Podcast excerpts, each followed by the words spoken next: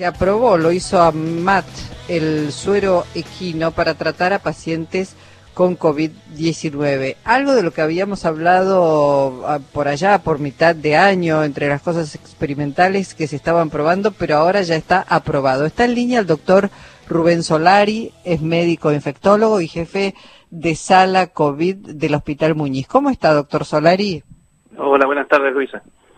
Bueno, es, es realmente una buena, una buena noticia eh, saber que efectivamente lo que estaba en fase experimental da resultado. Sí, es una buena noticia. Nosotros habíamos hablado ya hace unos meses con respecto al tema de ivermectina y también habíamos este, deslizado este tema del suero hiperinmune equino, este, que ahora, bueno, arroja estos resultados positivos que llevan a que la ANMAT lo apruebe. Claro, recordemos, doctor Solari, que no se usa para cualquier paciente, que sí para pacientes que están en determinada fase de la enfermedad, ¿verdad? La eficacia la demostró en los pacientes adultos con enfermedad moderada a severa. O sea, lo que hace es reducir la mortalidad eh, a casi la mitad en los pacientes aplicados en la terapia, o sea, reducir la internación en la terapia intensiva y también el requerimiento de la asistencia respiratoria mecánica.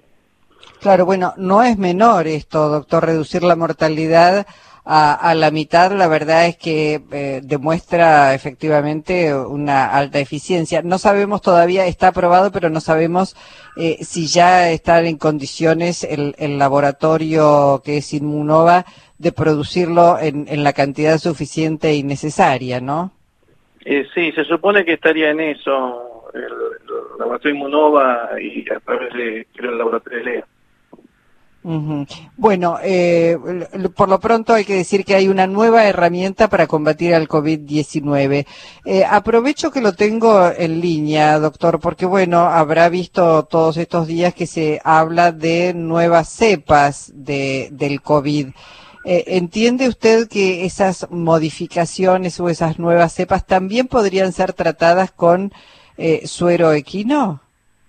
Sí, sí, por supuesto. Eso también podría ser con, el suero aquí. Estas, estas nuevas variantes eh, tendrían que responder de la misma manera que respondió la, variante esta que, estudiamos eh, en estos 242 pacientes que se incluyeron en el estudio en 19 centros hospitalarios, inclusive el hospital mismo. Eh, bueno, es, es entonces, este, por cierto, muy muy importante. Eh, ¿Hay algún otro país que esté experimentando con eh, eh, una eh, herramienta, un suero similar? No, no, fue en nuestro país en donde se inició esto, ¿no?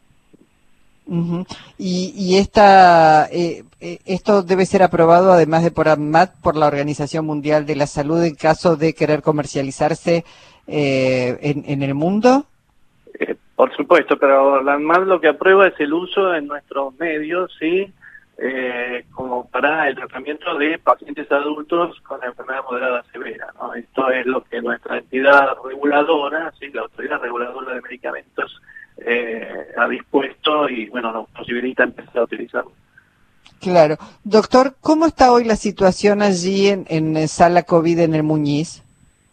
Bueno, después de uno o dos meses de alguna tranquilidad, con un descenso marcado de la internación de pacientes, hace aproximadamente una semana empezamos a ver lamentablemente una curva ascendente de, internaciones. Así que em, llamo a la responsabilidad de la gente porque la verdad que nos está empezando a asustar este pequeño rebote que estamos viendo acá en la ciudad. Claro, y, y por supuesto las, la posibilidad de juntarse para las fiestas, algunas movilizaciones y manifestaciones que hemos visto, todo esto es, eh, son eh, elementos que no contribuyen a desacelerar la, la, la, infección, muy por el contrario, se disemina mucho más rápido.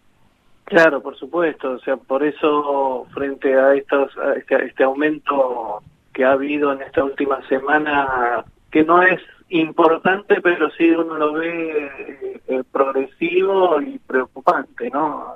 Eh, la verdad, uno tendría que tomar eh, ciertas responsabilidades como para que no siga en aumento. Claro, bueno, Vamos a, esperar que eh, la, sociedad en general este, tome, tome conciencia de esto, porque además supongo que llegan con un grado de cansancio importante, doctor Solari.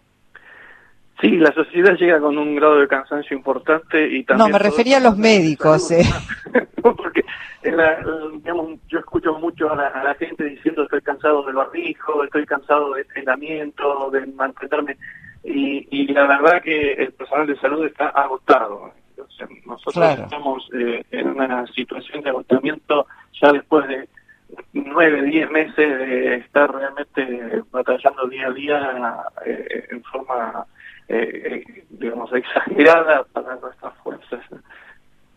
Sí, sí, sí, por, eso, por eso lo decía. Cuando hablo de cansancio, en realidad eh, quienes están extenuados son eh, personal de salud que ha estado allí sin, sin tregua realmente, no, no han tenido tregua y, y, la verdad es que si los casos comienzan a subir y se está hablando de la posibilidad de una segunda ola, más allá de la vacunación, no, no es una, una solución porque la inmunidad para toda la población va a tardar meses en llegar y, y eso la verdad es que, por cierto, es muy preocupante.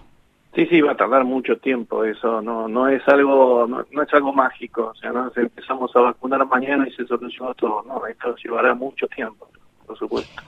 Bueno, doctor Solari, le agradezco muchísimo su tiempo, saber que contamos, como decíamos, con una nueva herramienta, el suero equino hiperinmune para tratamiento de pacientes con en grado moderado o severo, que sería agudo, también es lo mismo, severo y agudo.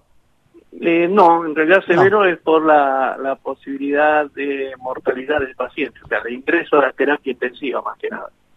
Mm, bueno, reducir a la, a la, mitad la posibilidad de la muerte y acortar los días de internación, la verdad es que ah, eso, es un gran avance, claro. Sí, un gran avance, un gran avance de la ciencia argentina. Doctor Solari, gracias y que tenga la posibilidad de pasar buenas fiestas. Bueno, muchas gracias igualmente, Luisa. Hasta pronto. El doctor Rubén Solari es médico infectólogo, jefe de la sala de COVID del Hospital Muñiz.